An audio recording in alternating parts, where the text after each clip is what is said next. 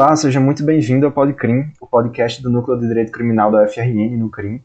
Hoje eu, Felipe Dantas, estou aqui junto com, com a Jaque, Jaqueline Albuquerque, e hoje a gente vai tentar trazer um modelo novo para o Podcrim. Se você que é ouvinte do programa é, já estava acostumado com aquele modelo de entrevistas, hoje a gente vai trazer um, um modelo um pouco diferente.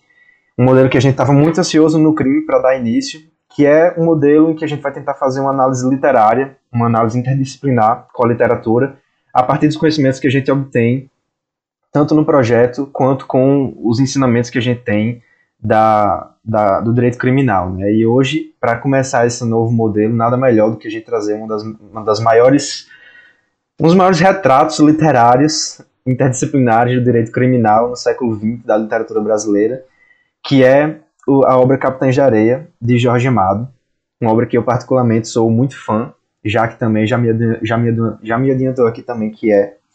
E para isso, a gente recebe hoje uma presença que especial é, do professor Olavo Hamilton, que além de ser um cara que tem um conhecimento muito grande, muito amplo sobre a matéria, é também, é, com muita honra para a gente, é o professor, um dos professores orientadores de projeto, ele que é, é advogado, professor da Universidade do Estado do Rio Grande do Norte, conselheiro federal da, da OAB e doutor em Direito pela UNB, que tem uma, uma afinidade muito grande com, com essa área da criminologia crítica.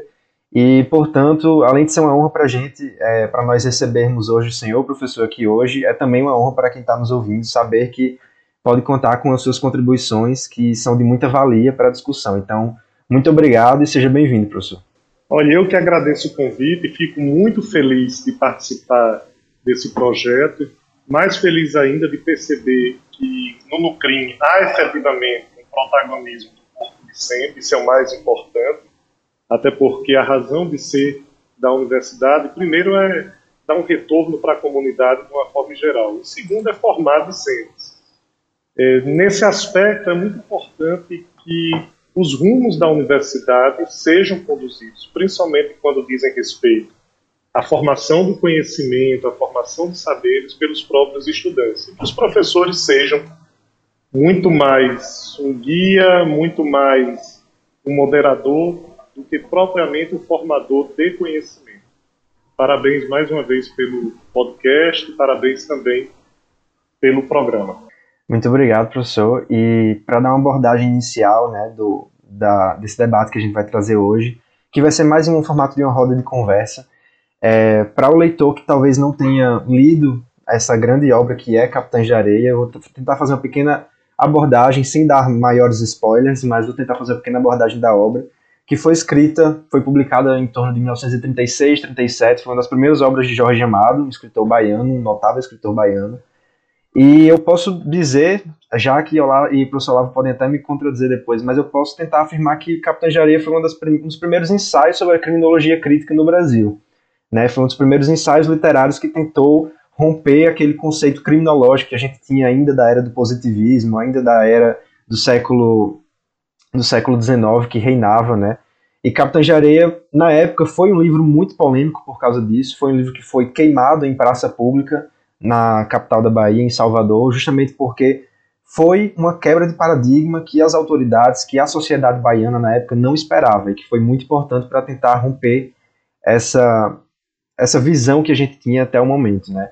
E o grande, o grande propósito de Capitães de Areia é, é mostrado logo nas primeiras páginas do livro, que o escritor mostra pra gente é, algumas manchetes de jornais e qual era o posicionamento dessas manchetes de jornais aos Capitães de Areia, né? Que era um grupo de crianças, a grande maioria delas órfãos, que viviam marginalizadas, viviam à beira de um trapiche na capital Salvador, e dependiam de furtos e pequenos crimes para sobreviver, né? Não tiveram uma infância como as demais crianças da Bahia. E o livro, logo no começo, mostra essas manchetes dos jornais da época, né? E tem uma que eu, a primeira manchete que o autor mostra, que é, é uma manchete em, em caps lock, né? Que dizia crianças ladronas e trazia toda a manifestação do jornal da época sobre como essas crianças é, é, perturbavam a sociedade, perturbavam os cidadãos de bem da capital da capital da Bahia naquela época.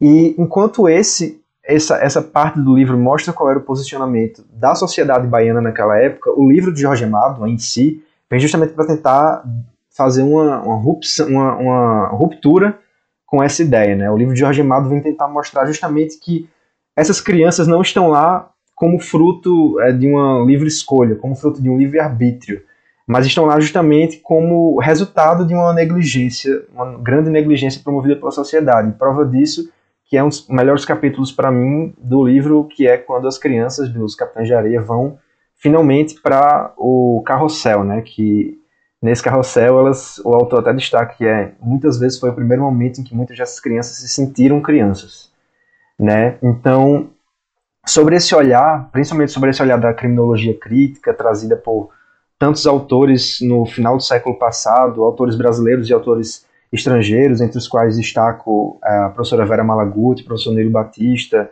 autores estrangeiros como o próprio Loic Vacan, que tentou trazer uma visão mais sociológica do crime, né, tentou trazer uma, o, o, a criminalidade do século XX como resultado da, da ideologia neoliberal que começava a ser traçada. Eu pergunto então para vocês, e primeiro eu pergunto para o professor Olavo, é, se os capitães de areia deixaram de existir, ou se hoje em dia, na contemporaneidade, eles ainda existem, né, professor? E se sim, como eles surgem, eles são é, fruto de qual política, de qual. É, de que eles são fruto e onde eles se encontram na nossa sociedade do século XXI. Ele continua existindo e existiam muito antes da obra de Jorge Amado.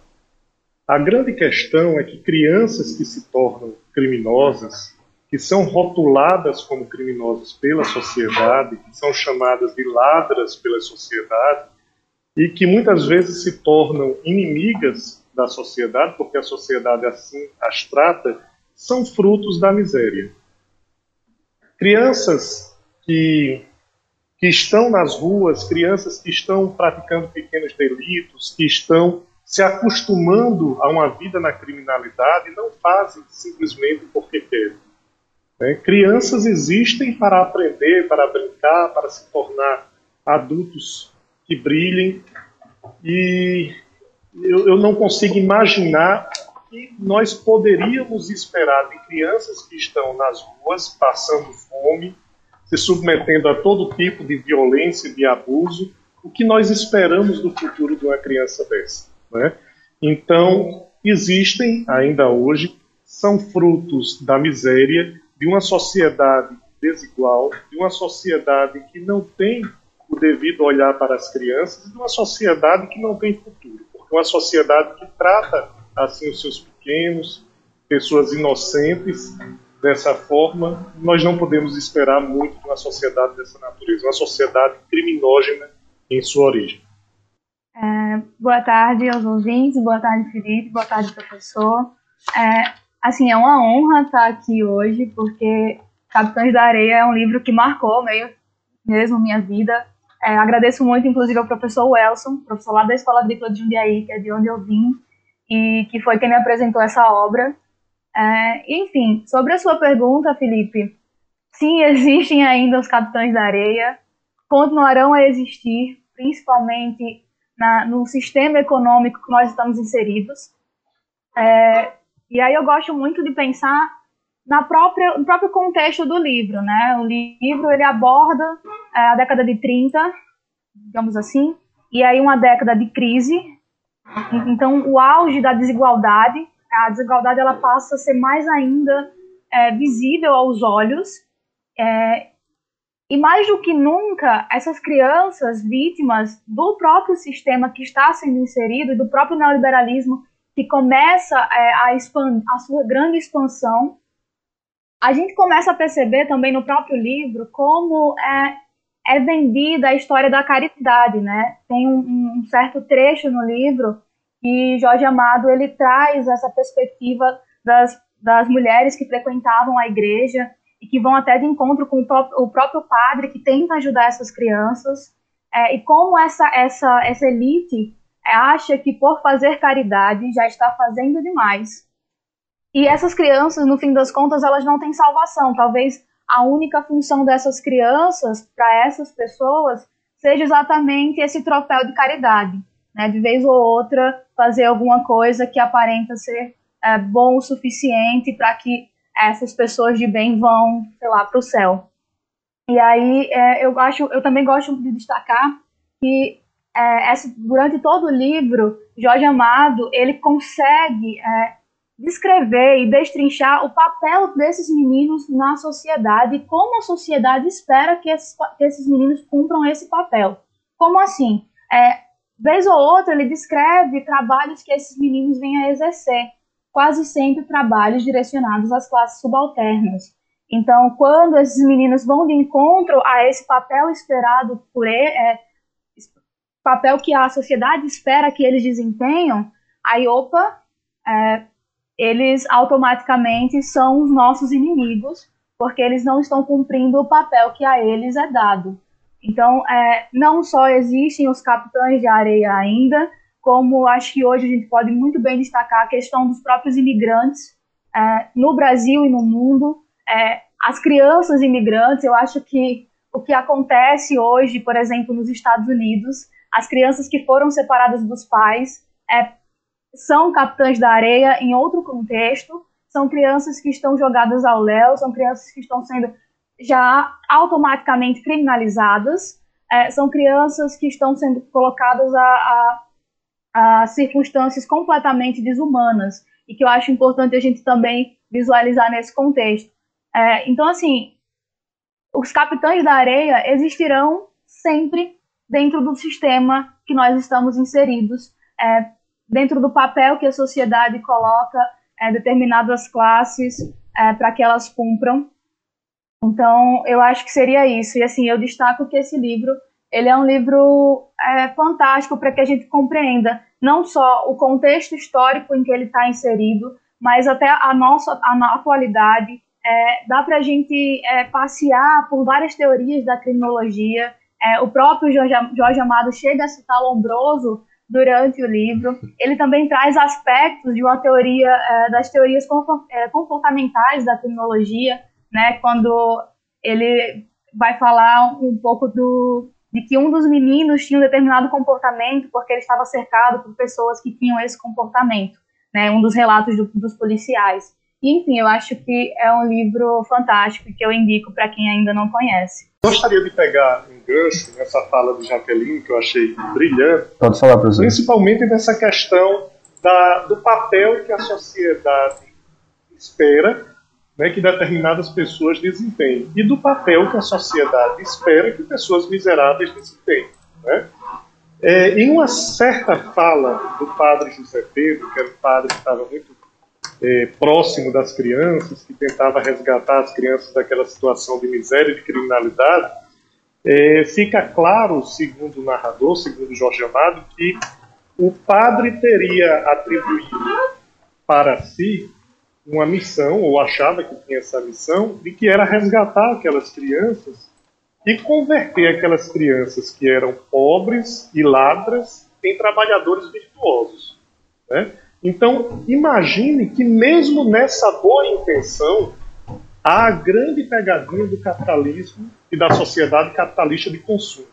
Só resta aos pobres duas alternativas: ou ser criminoso, ou ser explorado, né? ou vender a sua força de trabalho, na, no mais das vezes por pouco valor, principalmente quando você não tem a instrução para vender por mais, né? E, e é isso. Então, é, só é dado aos pobres esses dois caminhos. De forma que, se você se submete a ser explorado, aí tudo bem, você está cumprindo o papel que a sociedade espera de você. Mas se você se recusa a isso, né, ou se sequer lhe é lhe dado esse direito de ser explorado, aí você se torna criminoso e inimigo aos olhos da sociedade. É, é, é, muito interessante porque disso também trata a criminologia crítica, a teoria da rotulação e principalmente a criminologia radical. Perfeito, professor. É, no livro da professora Vera, Difíceis Ganhos Fáceis, ela traz exatamente um relato é, sobre como, nos processos em que ela vem analisar lá no, na Vara da Juventude, no Rio de Janeiro, é, como essa a questão da divisão social do trabalho, né? E aí, por exemplo, em alguns relatos, é, policiais, profissionais ditos puramente técnicos, é, diziam que tal menino é, não estaria ainda pronto para sair é, do reformatório, porque ele não estaria ainda é, pronto para se submeter, ele não aceitava que fosse imposto a ele aquela posição de trabalho subalterno que ele deveria cumprir. Obviamente, ela não diz com essas palavras, esses profissionais não vão dizer com essas palavras, mas exatamente isso que eles estão querendo dizer. É, e aí tem até algumas contradições que é, é, até meio engraçado, assim, porque lendo, sei lá, me, me dá um, uma ânsia, sabe? É, em um momento, o menino ele é criminalizado porque, segundo o policial, ele exerce a função de engraxate e essa função é uma função, ah, sei lá, é muito para ele não é uma função valorizada e que acaba é, correspondendo a uma característica, a um perfil do menino, de um menino abandonado, de um menino é, que não tem demais acessos. E aí, num outro momento, esse mesmo menino, ele é liberado porque ele já está suficientemente apto a exercer certas atividades e que começou, inclusive, a trabalhar como engraxate. É, ele está exercendo a mesma função, só que agora ele está aceitando o seu papel de subalterno. Então, é, eu acho que isso é fantástico para a gente pensar, inclusive, é, no próprio, pronto, Pedro Bala, né? Como não pensar nele e na, no papel que o pai dele traz é, enquanto militante organizado, e aí a, o espelho que Pedro Bala tem no pai, depois que ele descobre é, a, a história de vida do pai dele, e que ele passa a lutar pelos direitos dos trabalhadores, e, e, aí eu acho isso fantástico. E eternamente Pedro Bala, nas últimas manchetes de jornais, ele continua sendo o inimigo por não aceitar o papel subalterno que a ele é concedido pela sociedade. Então eu acho que é essa obra, a gente pode pensar em criminologia crítica, a gente pode pensar é, na questão do, traba do, trabalho, né, na forma, nas categorias de trabalho de Marx. É, então é uma obra assim fantástica, principalmente por vir de quem vem, que é o camarada Jorge Amado. Jaqueline, e aí eu vou recorrer mais uma vez à fala do próprio padre, né, que ele disse que era, não era tão fácil resgatar eh, essas crianças pobres da situação de marginalidade que elas viviam, porque depois dela terem, delas terem conhecido a liberdade, por mais que seja uma liberdade que aprisiona, né, porque era uma liberdade que elas podiam fazer o que, quiser, o que quisessem, mas elas tinham que recorrer à criminalidade para se manter. E obviamente isso não é vida, não é vida digna, né?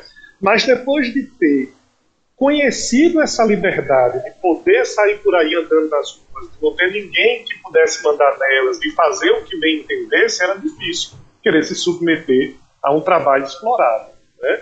Depois que elas conheciam essa liberdade. E aí, eis o grande dilema.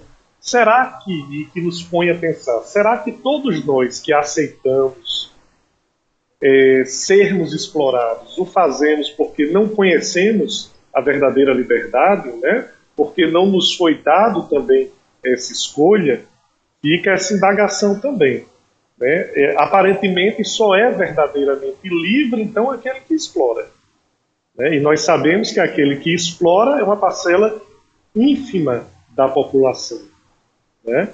E foi muito bom também você ter tocado nesse ponto do pai do Pedro Bala, né, que morreu porque lutava por seus direitos trabalhistas mais uma vez reforça essa tese. Não é que a sociedade espere que você seja trabalhador. O pai de Pedro Bala era trabalhador e foi morto nessa condição. Né? A sociedade espera que você seja trabalhador e que você aceite de boa ser explorado. Né? E essa é a função do sistema de justiça criminal para Michel Foucault em Vigiar e, Vigiar e.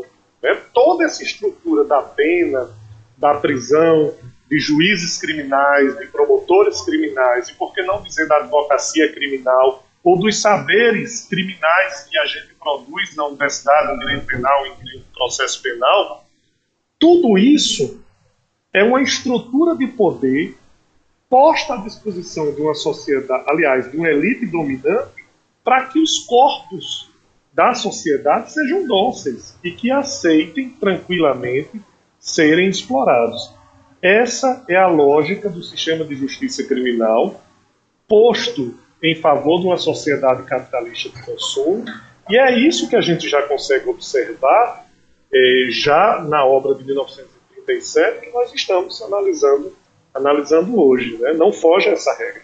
Exatamente, professor. E é, é muito bom o senhor tocar é, com relação a Foucault. Eu gosto de lembrar de Ruskin Schreiber, que ele, eles constroem né, é, a ideia do, do poder punitivo, da prisão em, em específico, com relação ao próprio desenvolvimento do capitalismo, né? Qual é a função da prisão? E aí a gente dá sim para fazer uma analogia com os meninos, porque eles, o reformatório no fim das contas nada mais é do que uma prisão para jovens, uma prisão para crianças.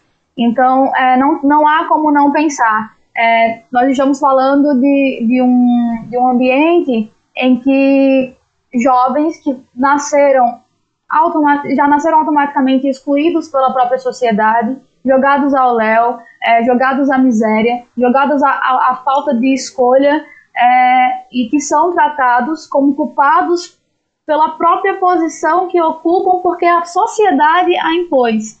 E aí é, eu, acho, eu acho fantástico a gente trabalhar.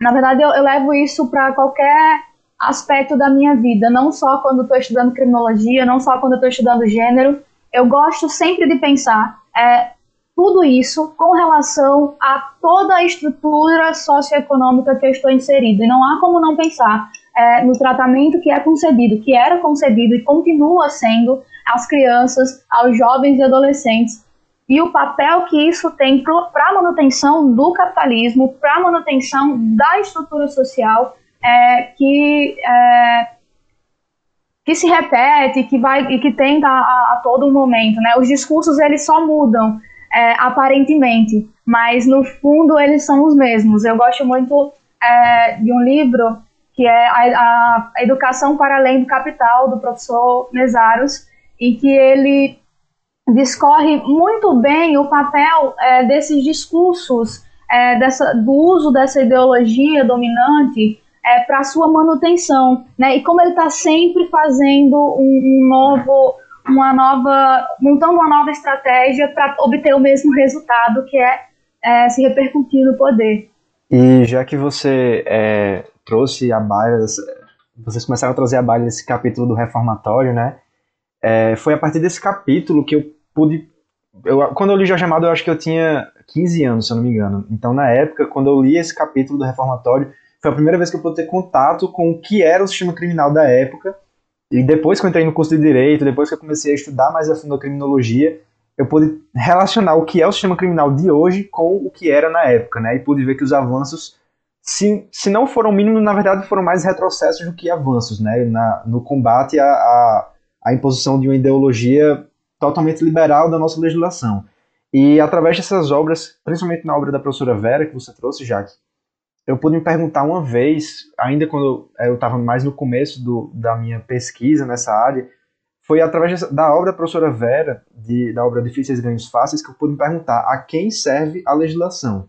Né? Quando eu vi o relato, por exemplo, você trouxe o relato dessa criança que era engraxata, e teve um outro relato que a professora Vera trouxe, que era uma criança que era, ela foi, foi pega, se não me engano, com uma quantidade ínfima de, de, de maconha no Rio, na, numa das favelas do Rio, e na fundamentação da, da juíza, né, para mandar a criança para o, para o, eu não lembro o nome exato, mas para o centro de, de detenção juvenil, ela citou que o histórico familiar da criança, porque ela não tinha o pai, ela morava só com a mãe e com a avó, isso contribuía para a formação do delinquente que ela se tornou, né?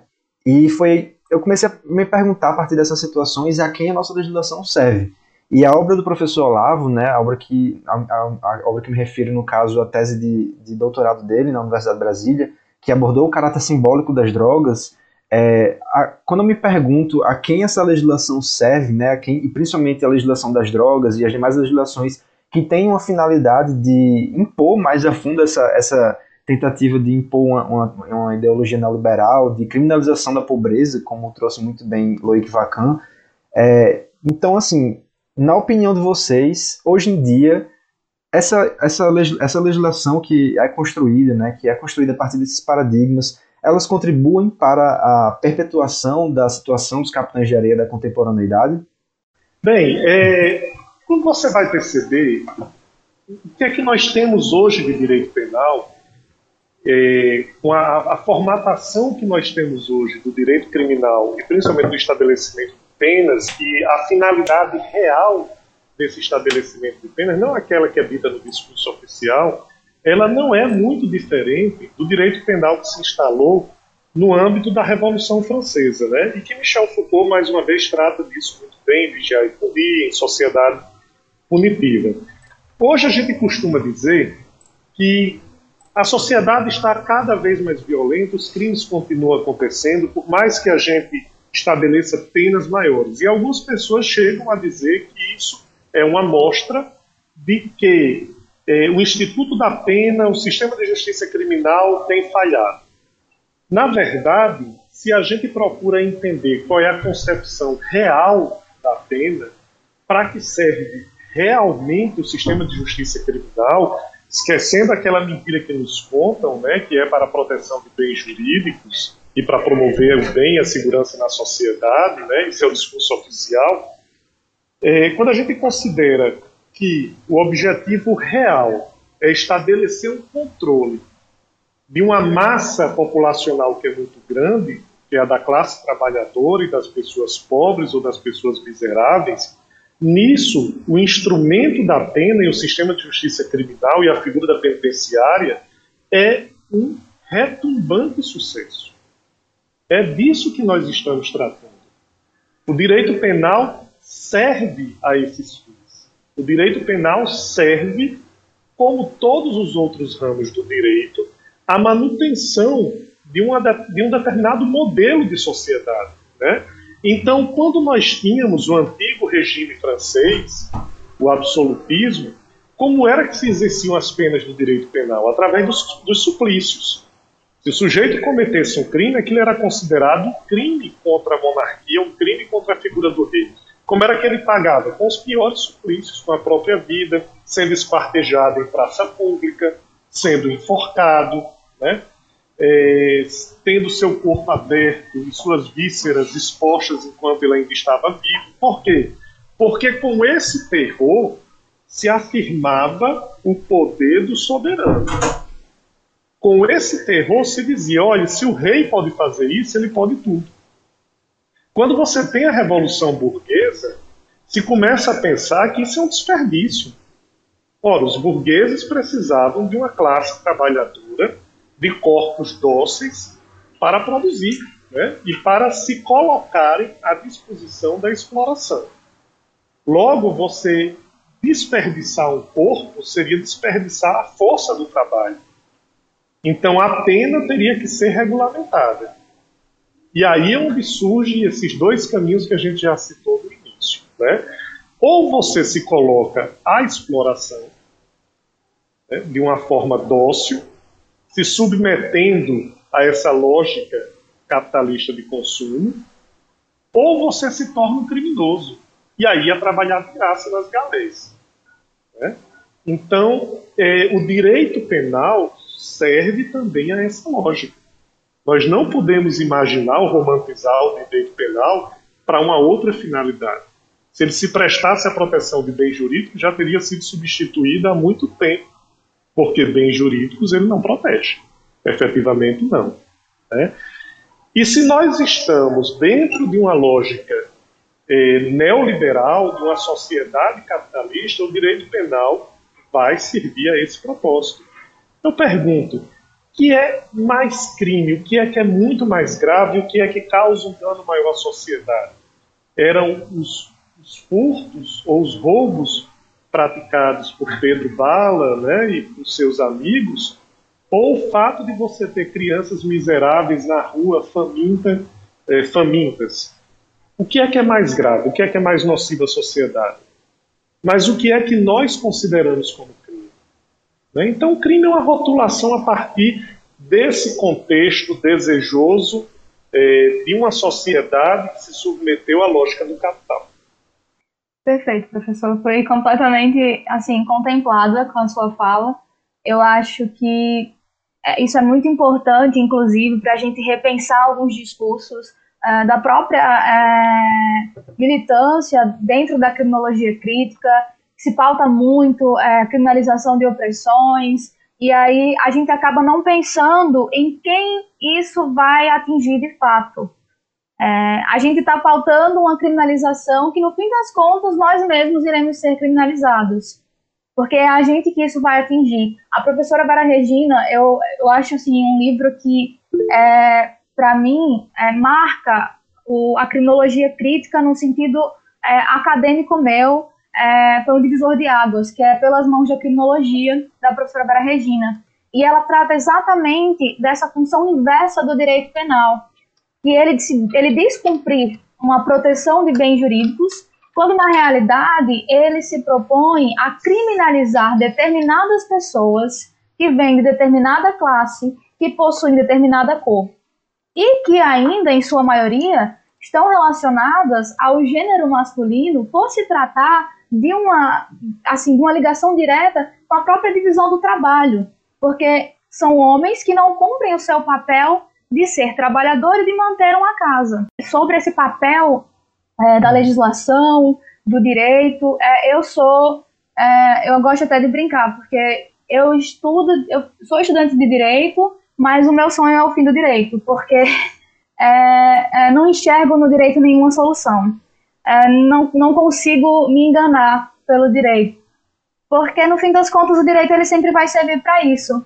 É, ele sempre vai servir para um controle de uma determinada classe. E aí, é, não, não enxergo solução em algo que está o tempo inteiro se é, está o tempo inteiro reformando. Poxa, se eu estou numa coisa que o tempo inteiro ela busca uma reforma porque ela não está dando certo, por que, que eu quero reformar isso de novo? Não faz sentido, né? Então, eu gosto muito de Pachucanes quando ele trata é, do direito, e aí tem um trecho dele que ele diz basicamente assim: é, temos diante de nós classes com interesses contraditórios. Qualquer sistema historicamente dado de políticas punitivas traz impresso em si os interesses da classe, da, é, da classe que o realizou. O senhor feudal condenava a execução alguns é, camponeses e cidadãos rebeldes contrários à sua dominação na Idade Média, era considerado infrator da lei todo aquele que queria exercer artesanato sem estar na oficina. A burguesia capitalista é, declarou como crime o desejo dos trabalhadores de se unirem em associações. Então, perceba, é, o, o, direito penal e o direito em si, como uma, uma das superestruturas, ele vai servir sempre a esse sentido. Ele vai servir sempre à classe que dele se origina, a classe dominante. Então, é, por mais que a legislação hoje é, seja muito bonitinha, é, que ah, dá para tentar de alguma forma tirar algo positivo, ok, é, no mundo é, da legislação, porque no mundo é, dos fatos, no mundo material, a realidade é outra. Apesar dos reformatórios hoje não se chamarem reformatórios, eles continuam reformatórios, porque a realidade dos meninos e das meninas que estão inseridos é, nessas casas de reeducação é voltar para o crime, porque a eles não é concedido nada. Né? A eles só é concedido o eterno estigma de menor criminoso. Ah, olha aquele menor que roubou tal coisa. Ele vai ser eternamente o menor que roubou é, a caneta ou que roubou, sei lá, é, uma moto ou o menor que fumou maconha. Ele vai ser eternamente esse menor e aí ele não vai ser concedido nenhuma outra oportunidade. Né? O rótulo vai seguir com ele até a sua vida adulta, e aí as consequências disso a gente já sabe, a gente já conhece, a gente já trata, e então acreditar no direito, seja em qualquer esfera, como solução disso tudo, eu não acredito. É, eu não acho, pelo menos agora, eu não, eu não enxergo nada é, possível neste momento. Apesar, obviamente, da, do contexto que nós estamos inseridos, e aí precisamos atentar à realidade, é uma, buscar um direito penal mínimo, tudo isso que a gente já conhece, mas que, assim, no fundo mesmo, a gente sabe que ele não funciona. Acreditar no direito penal definitivamente não vai ser a solução. So, sobre essa questão da rotulação, vou fazer aqui uma digressão com outra obra que também diz muito sobre criminologia, que é Os Miseráveis de Vitor Hugo. Né? Para que a gente perceba como o direito penal ele se ajusta às imposições de uma classe dominante, é interessante perceber, e aí voltando também mais uma vez para a questão do antigo regime, quando é, Luís XIV ou Luís XV, ou mesmo Luís XVI, eram imperadores na França, o direito penal não se preocupava se tinha miseráveis furtando miseráveis, ou se um miserável furtava o dono de uma padaria lá na, na, na França, não, porque isso não atingia os interesses da classe dominante, que eram os monarcas. Mas quando vem a Revolução Burguesa, aí o patrimônio passa a ser algo elevado ao nível de sagrado. Né? E os interesses da classe burguesa também.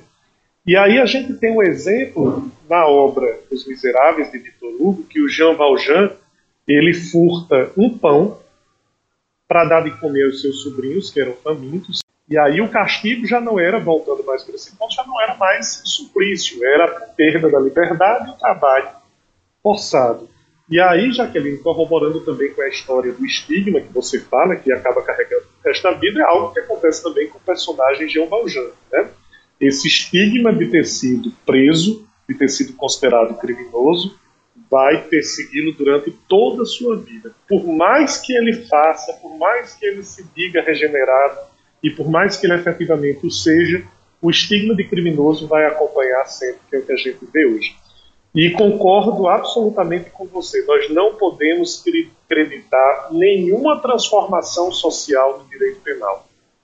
Nenhum logro nós temos com o direito penal. Nós temos com o direito penal o contrário disso. É estigmatização de uma classe, é uma forma de controle, uma forma de dominação. É, muitas vezes eu fico triste, por exemplo, com aquela situação que aconteceu nos Estados Unidos da América com a morte de George Floyd, né, e com todas aquelas manifestações que vieram depois, vidas negras importam e tal. As pessoas indo às ruas pedir principalmente algo que eles chamavam por justiça, e aí eu coloco entre aspas, que seria a condenação daqueles policiais brancos que mataram o George Floyd. É, qual é a lógica disso? você acaba reforçando o sistema de justiça criminal, você acaba reforçando a crença no direito penal, mas no final das contas, isso não vai se voltar contra o racismo, ou não vai se voltar contra brancos que matam negros, ou é, contra pobres que são marginalizados nas grandes cidades americanas. Na hora que você reforça o sistema de justiça criminal, você reforça o que ele é na prática. O que ele é na prática é um sistema de controle, perseguição e estigmatização que nos Estados Unidos recai muito mais sobre os negros. Então agora, pontualmente, você pode estar conseguindo a punição de três policiais brancos que mataram um negro. Mas no futuro, muito mais negros vão pagar esse preço. É disso que nós estamos falando. E exatamente sobre, é, só pegando um gancho nessa sua frase, professor Olavo, é, a gente percebe o quanto esse sistema ele independe de posições ideológicas que possam vir a contradizê-lo hoje em dia, né?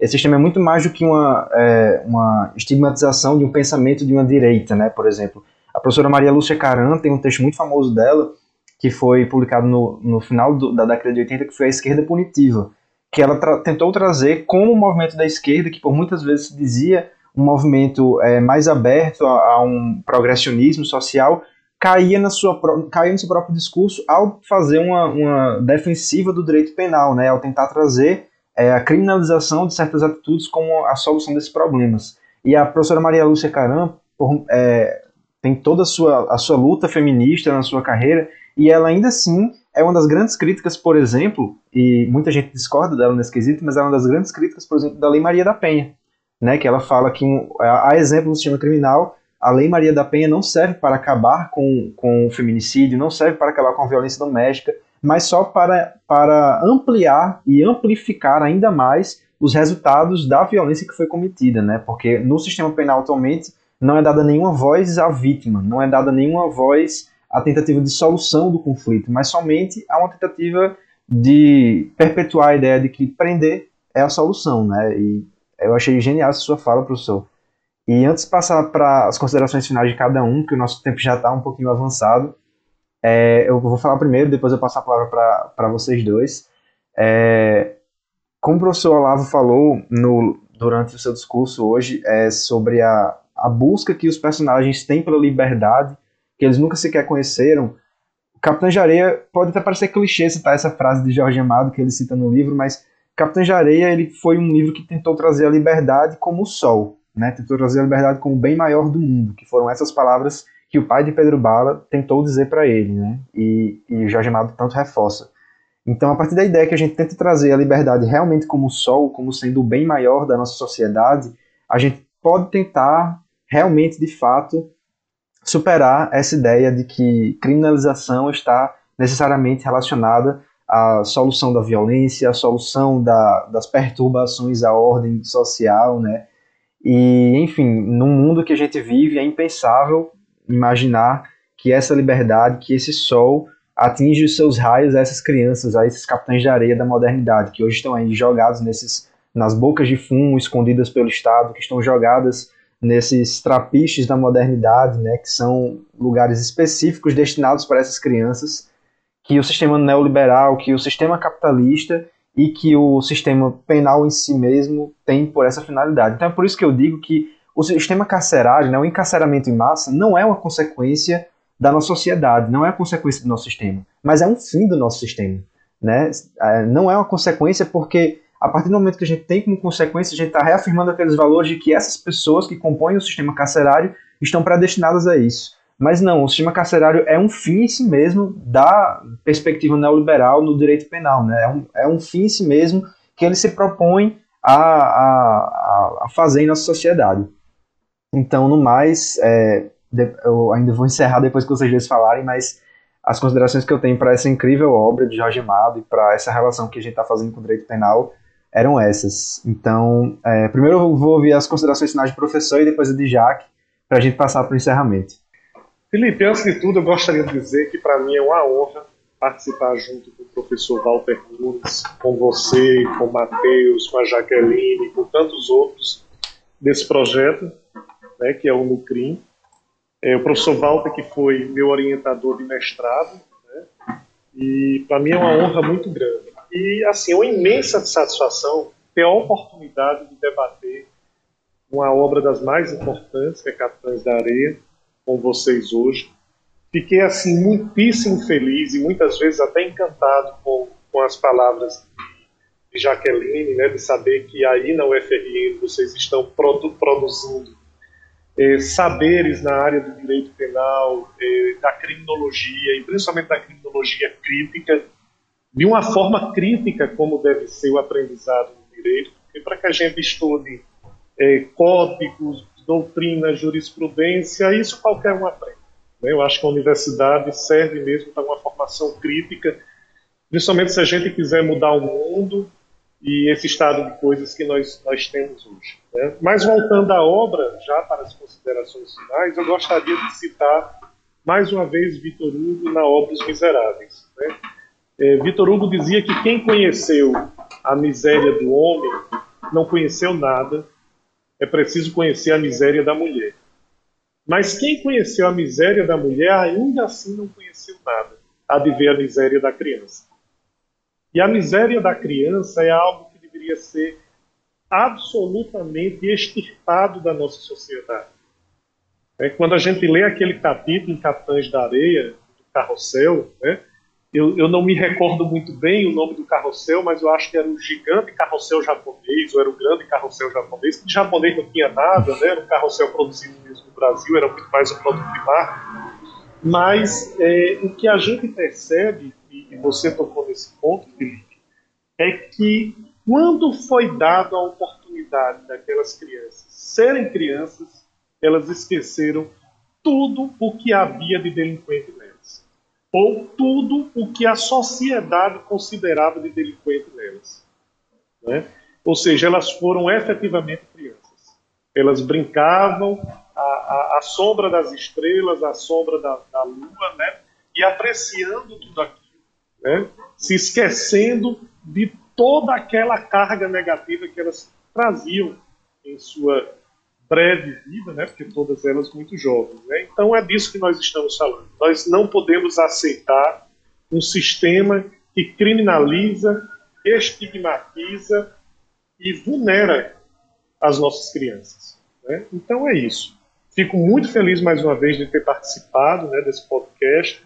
Eh, participarei tantas quantas me forem eh, convidadas, né? E gostaria de, de, de, fazer aqui uma, uma menção a um livro de leitura obrigatória dentro do nosso contexto atual, que é a Criminologia Radical, do professor Juarez Cirino dos Santos, né, sua obra de doutorado, acho que no início da década de 80, final da década de 70, mas que continua muito atual. Eu tive a honra também, o professor Juarez Cirino dos Santos, junto com o professor Juarez Tavares, o professor Marcelo Neves, fazer parte da minha banca de doutorado. Né? E eu sou encantado desde sempre com a obra de Juarez dos Santos. Por isso fica aqui o registro dela. Muito obrigado. É, professor, eu acho que a gente que agradece. Inclusive, já que o senhor indicou o livro do professor Juarez, por favor, leiam as notas da edição. Tem pontos muito importantes na nova edição, nas últimas edições do professor Juarez, que ele está é, mudando algumas posições que eu acho assim essencial. É, eu queria terminar é, esse debate, na verdade. Tem um trechinho que Pedro Bala está conversando com Sem Pernas, e aí é, Pedro Bala vai dizer que assim nem a bondade e nem o ódio mudam, só a luta. E aí eu convido os ouvintes e todo mundo que, tiver interesse a se juntar à luta é, por uma sociedade mais justa, por uma sociedade em que as crianças tenham um mínimo de dignidade, em que os homens e mulheres tenham um mínimo de dignidade. É, eu acho que o ponto, talvez, que a gente deva, deva perceber no livro de Capitães da Areia, no livro de Jorge Amado, é justamente isso. É, é, um, é um chamado, um chamado para que a gente lute por essa liberdade. E Mas é lutar mesmo, sabe? Não é só ficar uh, no âmbito das ideias, é ir para a rua, é ir é dar a cara a tapa é, e mostrar que essas pessoas não estão sozinhas e que existem sim pessoas que estão é, lutando contra esse sistema que a, impõe determinadas posições a, a outros. Eu acho que é isso. Queria agradecer mais uma vez o, aos meus colegas do Nucrim. Assim, eu adoro esse formato do podcast. Eu estava muito assim ansiosa e eu estou muito feliz, professor Olavo. Assim, muito obrigada. É, o senhor com certeza é uma inspiração para todo mundo do Nucrim. Então eu estou muito realizada com mais uma vez falar com uma pessoa que eu admiro. E aí, mais uma vez, obrigada ao Nucrim por essa oportunidade. Muito obrigado, pessoal. E agora uma mensagem mais dirigida aos ouvintes. É, esse foi o primeiro formato desse podcast novo, então se vocês gostaram, é, comentem lá nas nossas redes sociais, demonstrem lá sua satisfação, suas críticas ou então suas ideias. É o formato que a gente vai tentar trazer mais para tentar propor essa, essa interdisciplinariedade tão importante para a construção de um direito menos dogmático, né? menos apego a essas ideias estritamente formais, menos apegado a essas ideias que muitas vezes acabam por corromper o próprio direito, como o professor Olavo falou. Então, fazer essa, essa leitura, essa, essa relação com a literatura, com as demais áreas de conhecimento é imprescindível para construirmos profissionais do futuro e para construirmos uma legislação, um direito propriamente dito mais justo, né, como o Jacques falou. Então, se você gostou desse episódio, é, não, não perde nossas redes sociais e o, o Podcrim aqui no, no canal que você esteja ouvindo que com certeza vai muita coisa boa por aí. Então, no mais é isso, pessoal. Obrigado e até a próxima.